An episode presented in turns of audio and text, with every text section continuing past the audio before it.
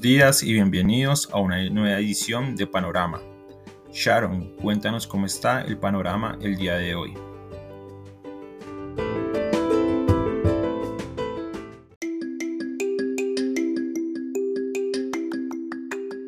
Muy buenos días para todos los seguidores de nuestro podcast Panorama. Para el día de hoy, 12 de noviembre, tenemos un panorama una vez más indeciso, pero que tiene un tono un poco más positivo para la sesión de hoy tras dos jornadas, miércoles y jueves, de desvalorizaciones generalizadas, producto entonces de esa publicación y esa reacción del mercado ante el dato de inflación en Estados Unidos que se aceleró más de lo que se esperaba. La noticia del día viene por el frente local, fue ese fuerte avance de la producción industrial manufacturera en Colombia para septiembre, el aumento fue de 5.5% frente a septiembre de 2020 y de un 12.2% frente al reportado en 2019. Los analistas esperaban un crecimiento cercano a la mitad de eso que fue reportado en promedio de un 8.6%. Esto refleja entonces esa muy buena dinámica para la economía colombiana y donde entonces esperamos que el trimestre tenga un avance en crecimiento económico del 12%, que lleve entonces a un crecimiento anual cercano al 9% y que está en línea con todas esas expectativas de los analistas para una fuerte recuperación económica en Colombia durante el 2021. Por el lado del mercado accionario, tras dos fuertes jornadas de desvalorizaciones entonces en el Standard Poor's 500, este se valorizó en la jornada de ayer, pero apenas un 0.06%, ubicándose de nuevo cerca a los 4.650 puntos. El mercado amanece hoy más optimista con los tesoros, con los futuros del Standard Poor's avanzando 0.16% aproximadamente, lo que son los futuros para el Nasdaq avanzan un 0.18% y para el Dow Jones un 0.23%, marcando entonces una mejor expectativa para las negociaciones del día de hoy. Tenemos anuncios de Johnson Johnson que informó que planea dividirse en dos compañías, una enfocada en su visión de consumo en salud y otra unidad de farmacéutica, lo que llevó entonces a la acción a avanzar premercado cerca del 4.7% ante esta buena expectativa que generaría esta división de la compañía. Por otro lado, tenemos que los resultados del Día de los Solteros no fueron muy favorables para Alibaba. Se reportó un crecimiento en ventas más lento desde 2019. Recordemos que este festivo es una excusa, por decirlo así, para los solteros para realizar sus compras navideñas un poco adelantadas en China. Es un evento bastante relevante y que se precisamente se inauguró desde 2019. Este incremento en ventas que reportó Alibaba fue apenas del 8.5% con respecto al año pasado y cuando históricamente siempre este se ha ubicado por encima del 10%, este año las presiones se dieron principalmente por los problemas que ha enfrentado la compañía con las autoridades chinas en temas de confianza y seguridad de Internet. El día de hoy, el foco del mercado estará en la publicación de la creación de empleos en septiembre, donde se espera que la cifra de empleos en Estados Unidos haya llegado a los 10.3 millones, desacelerándose de las reportadas en agosto, que fueron 10.4 millones. Además de la publicación de sentimiento de consumidor de la Universidad de Michigan, donde se espera que este continúe avanzando y se ubique cerca a los 72 puntos. Ya pasando a lo que es el mercado de divisas, el dólar moderó su movimiento, pero se mantiene en máximos de 16 meses, donde aún esa alta inflación preocupa a los inversionistas en cuanto a la posición de la Fed y esas subidas de tasa más rápido a lo que se espera el índice de X ya apunta a cerrar la semana con valorizaciones superiores al 1% y sería la más alta registrada desde finales de junio de 2020. Por supuesto, este movimiento también pues, ha afectado a las monedas latinoamericanas que se han desvalorizado con fuerza en la última semana. Por el lado de materias primas tenemos a la OPEP que reportó en su actualización de su informe mensual su expectativa de demanda que ahora es inferior a la que tenía en el mes pasado, la recortó para el cuarto trimestre del año en 330 mil barriles por día, llevándola a 99.49 millones de barriles por día. La expectativa para la demanda total del año también fue reducida en 160 mil barriles al día hasta 5.65 millones de barriles al día, donde entonces se mantiene esa preocupación por una menor demanda de crudo en lo que resta del año. Adicionalmente, ahora espera que para 2022 la demanda alcance los 100 millones de barriles al día en el tercer trimestre del año, que es unos tres meses después de lo que estimaba el mes pasado, reflejando un poco entonces eh, algo de esa aceleración económica que se podría estar experimentando con nuestras nuevas olas de contagio que se han experimentado en el mundo. Tras la publicación del reporte, el precio del barril no presentó mayores cambios, ubicándose sobre los 83 dólares. La apertura de da en medio de retrocesos en ambas referencias. WTI cae en promedio un 1.7% hasta ubicarse en 80 dólares por barril y el Brent cae 1.5% hasta los 81.9 dólares por barril por el lado de renta fija tras ese feriado para el mercado de tesoros en los Estados Unidos. Estos mantienen la estabilidad en su referencia a 10 años en 1.57 para el arranque de sesión del día de hoy. Por otro lado, tenemos que Bullard, el presidente de la Fed de San Luis, ahora espera dos incrementos de tasa en 2022, teniendo en cuenta las condiciones actuales de la economía y una vez más eh, y una vez eh, la Fed culmine ese proceso de compras a mediado del otro año, recordemos que Bullard, quien es uno de los miembros más agresivos de la Reserva Federal, no tiene voto en la decisión del comité durante este año, pero sí lo tendrá el próximo año. Así entonces esas expectativas del mercado de una política monetaria con un ajuste más rápido se podrían ver materializadas. Día de hoy el mercado prestará atención especial al discurso del presidente de la Fed de Nueva York, John Williams, que sería el primer miembro en dar su reacción oficial a ese dato elevado de inflación que se publicó el día miércoles. Así concluimos entonces la parte internacional. Recordemos una jornada con una dinámica un poco más positiva al arranque y que estará pendiente entonces de esta publicación de los datos de empleo y de sentimiento del consumidor en Estados Unidos. Los dejo entonces ahora con Santiago, con Daniel y con Juan Pablo que nos van a contar un poco acerca del el entorno local para la jornada de hoy.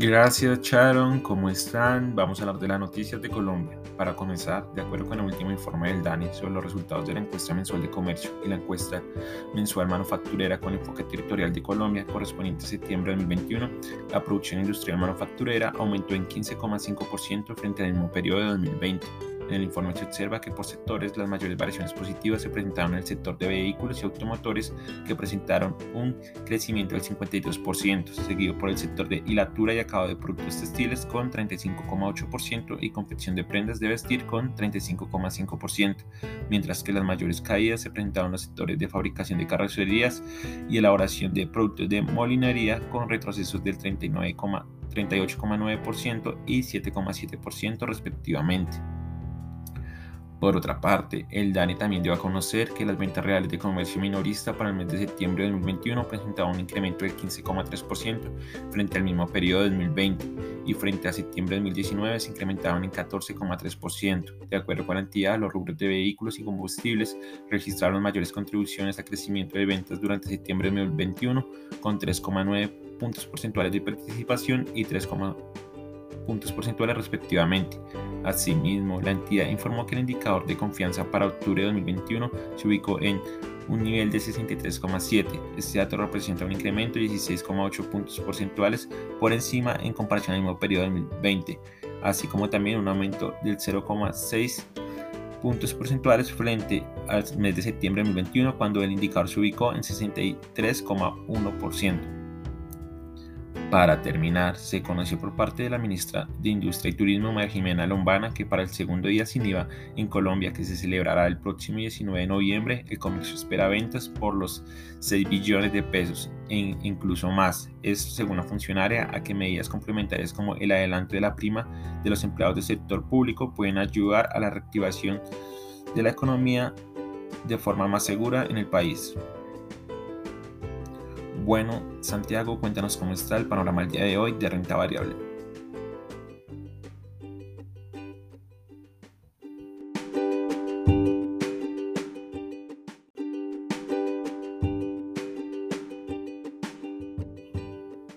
Muy buenos días, pasando al mercado en renta variable local, tenemos que ayer el volumen negociado eh, aumentó hacia los 161 mil millones de pesos, un volumen bastante alto para lo que ha sido el promedio de este año. La especie más transada fue H. Colcel con un volumen de 50 mil millones de pesos. Eh, la acción que más se valorizó, fue Grupo Aval con una subida de 5,69% y la que más se desvalorizó fue Fabricato con un 4,21%. El mercado local experimentó una jornada bastante mixta donde los, el sector de materiales y las holdings del país tuvieron un buen desempeño, sin embargo, pues este fue opacado por una caída en el sector energético a causa de la caída que presentaron ayer los precios del petróleo y la caída que vienen presentando los precios del gas natural. Causó pues esta caída en el sector energético. Además también el, el sector bancario presentó algunas desvalorizaciones, por lo que el, el índice de referencia, el MSCI Colcap, no presentó mayores cambios y tuvo una muy leve variación de 0,01%. En noticias tenemos que Grupo Sura señaló que en caso de que la, esto en medio del, de la OPA que se, se anunció sobre, sobre Nutresa, eh, Grupo Sura que es un tiene la participación mayoritaria dentro de, de esta compañía, señaló que en caso de que la superfinanciera apruebe el proceso de OPA que Nugil presentó para comprar las participaciones de, en Grupo Nutresa, le pedirán a, esta compañía mayor información antes de tomar una decisión. Eh, la, la, información que están que piensan pedir es el análisis estratégico que realizaron, el análisis de factores ambientales, sociales y de gobierno, así como las implicaciones para todos los grupos de interés y el precio de valoración.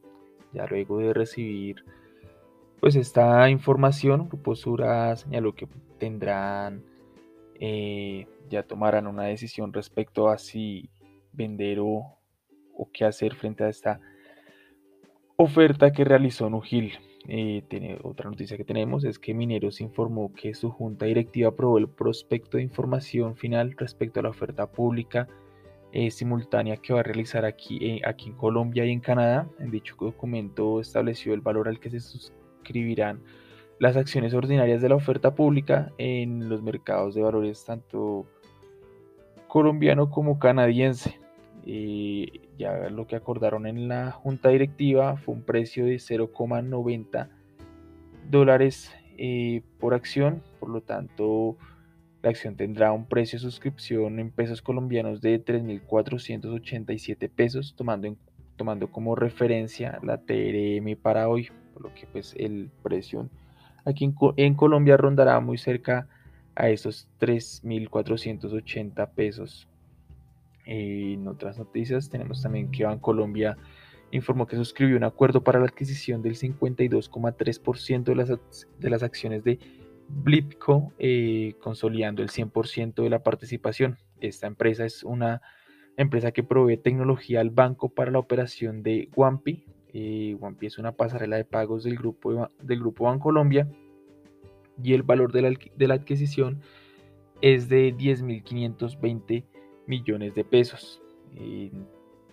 siguiendo con otras noticias, tenemos que Grupo Bolívar informó que el presidente de la vivienda se renunció eh, por causa de ya retiro de, de su vida laboral y designaron como nuevo presidente a quien era el el presidente de Grupo Bolívar, el señor Javier Suárez. Él es ingeniero civil de la Universidad de los Andes y tiene maestría en finanzas y maestría en actuaria de la Universidad de Georgia. Él pues, ya lleva 29 años dentro del Grupo Bolívar y se desempeñaba como presidente de Seguros Bolívar por parte de Seguros Bolívar. Tras esta renuncia de Javier Suárez, se nombró como presidente a Álvaro Carrillo, quien es economista de la Universidad del Rosario. Eh, Álvaro Carrillo era el, pues ya lleva bastantes años eh, dentro del Grupo Bolívar, cerca de 30 años, y actualmente se desempeñaba como vicepresidente ejecutivo corporativo en la vivienda. Ya continuando con otras noticias, tenemos que Promigas informó que eh, que Moody's eh, realizó una actualización a su análisis crediticio, donde pues se mantuvo su calificación a largo plazo en BA3 y la perspectiva se mantuvo en estable. Ya continuando, ayer tuvimos la publicación de resultados corporativos por parte de Grupo Argos y por parte de Construcciones El, el Cóndor, por parte de Grupo Argos los resultados fueron positivos, eh, esto es por encima de lo que esperaba el mercado, impulsados por el negocio de concesiones, la empresa Odinsa, y sus ingresos totales alcanzaron los 4,1 billones de pesos, lo que representa un incremento del 19% frente al tercer trimestre del 2020 y el incremento principal se dio por el segmento de venta de bienes y servicios explicado por un incremento en todas las líneas de negocio en el que se destacan los aportes de Semargos con un incremento del 9,21% Año a año, el incremento en concesiones fue de 38% y el incremento en energía fue de 9,6%. Los costos y gastos durante el periodo subieron 14% anualmente, que obedece al crecimiento del costo variable de los mayores volúmenes de venta durante el periodo. El EBITDA cerró en 1,2 billones de pesos, aumentando un 35%, donde el principal incremento se dio en el negocio de concesiones que venció un incremento de 174% en su EBITDA. La utilidad neta del periodo incrementó aún en mayor proporción que el ingreso y el EBITDA debido al desempeño operativo de los negocios, cerrando el trimestre en 375 mil millones de pesos, más de cuatro veces el, la utilidad del, del, tercer periodo, del tercer trimestre del año pasado. Ya la utilidad neta de la controladora cerró en 211 mil millones de pesos y esta es 31 veces superior a la registrada en el mismo periodo de 2020 por parte de Construcciones El Cóndor. Esta tuvo una caída en sus ingresos, eh, estos sumaron 372 mil millones de pesos y disminuyeron un 34% frente al tercer periodo de 2020. Eh, esto se debió a que durante este periodo en 2020 se dio la terminación de varios proyectos que se, habían ejecutado durante años anteriores. Además de que pues, durante este año el paro nacional, durante abril y, y mayo, afectó pues, el ritmo de las obras eh, que, venían, que venían realizando, eh, lo que ha pues, atrasado la entrega de estas. Y, además, pues eh, este es un periodo en el que, en el que se, empieza, está pronto a finalizar los proyectos que, ya viene, que ya venía realizando en cuanto a los contratos de cuarta generación y tan pronto acaben estos comienza la ejecución de nuevos contratos, por lo que está en un periodo en el que sus ingresos caen un poco y la rentabilidad es un poco menor al, al resto de los periodos que, que, la, que tiene la naturaleza de estos contratos. En utilidad neta fue de 16 mil millones de pesos y equivale al 4,3 con un margen de 4,3%. De esta manera pues mantiene, se mantiene estable en cuanto a estos márgenes comparándolo con 2020. Por lo tanto pues son unos eh, resultados bastante neutrales eh, pues si bien si muestra una caída frente al año anterior, eh, es debido a, un poco a la naturaleza de, los contratos que maneja Construcciones El Cóndor.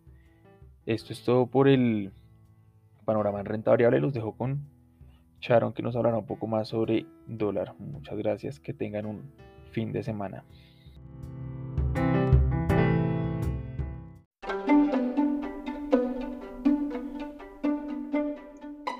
Por el lado de la divisa colombiana tuvimos un movimiento estable el día de ayer a medida que la operación se dio en modalidad Next Day por ese festivo en Estados Unidos que no permitió la apertura del mercado de bonos y consecuentemente el mercado de divisas.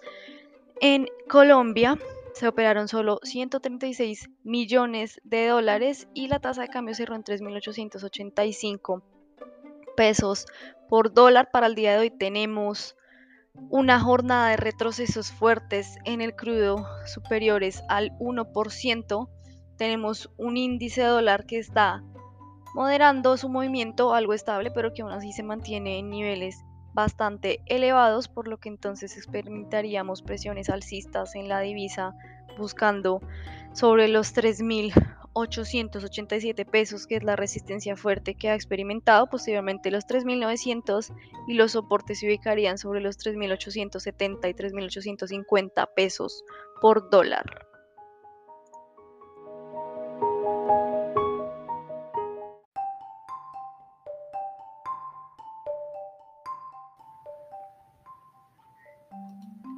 Buenos días. En la sección de renta fija, particular de la deuda pública, Vemos que al cierre de la semana el mercado llevó a cabo la corrección en el precio de los TES en tasa fija con una leve desvalorización de 3.72 puntos básicos en promedio. Esto ocurrió luego de continuas valorizaciones a lo largo de esta semana cuando las expectativas de inflación sorprendieron a la baja. La mayoría de los papeles transados se dio por parte de actores locales. Por su parte, la curva de TS9R tuvo una jornada de descanso debido a que el mercado de bonos de Estados Unidos no tuvo movimientos de acuerdo con el día festivo.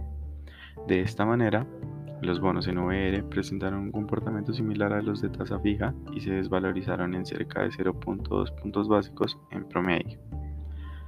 Iniciando la semana, previmos un comportamiento de valorizaciones en los test tasa fija. Sin embargo, no sabíamos la duración, la corrección en la jornada de ayer nos muestra la estabilización del mercado en este frente, especialmente en la parte corta y media de la curva. En cuanto a la deuda corporativa, el volumen de negociación de la deuda aumentó levemente a 377 mil millones de pesos, evidenciando mayor liquidez en el sistema. Los títulos en tasa fija continúan siendo la referencia en el mercado. Sin embargo, también se observa un gran número de de volumen de negociaciones en IBR. De acuerdo con la emisión del Banco de Bonos del Banco Popular, el mercado primario llevó a cabo un mayor número de transacciones. El resultado de la adjudicación de la subasta holandesa del primer lote de la emisión de estos bonos cerró en 2.61% mensual vencido para el plazo de 24 meses con una tasa de referencia del IBR en 7.34 efectivo anual para la tasa fija de 36 meses y en 3.38 efectivo anual para el plazo de 60 meses con una tasa de referencia del IPC. Por otra parte, de acuerdo con la jornada del día festivo en Estados Unidos para el mercado de renta fija, los tesoros permanecieron en el mismo nivel del miércoles, situándose en 1.54%. Esto es todo por hoy en nuestro podcast de Panorama. Esperamos que tengan un feliz día.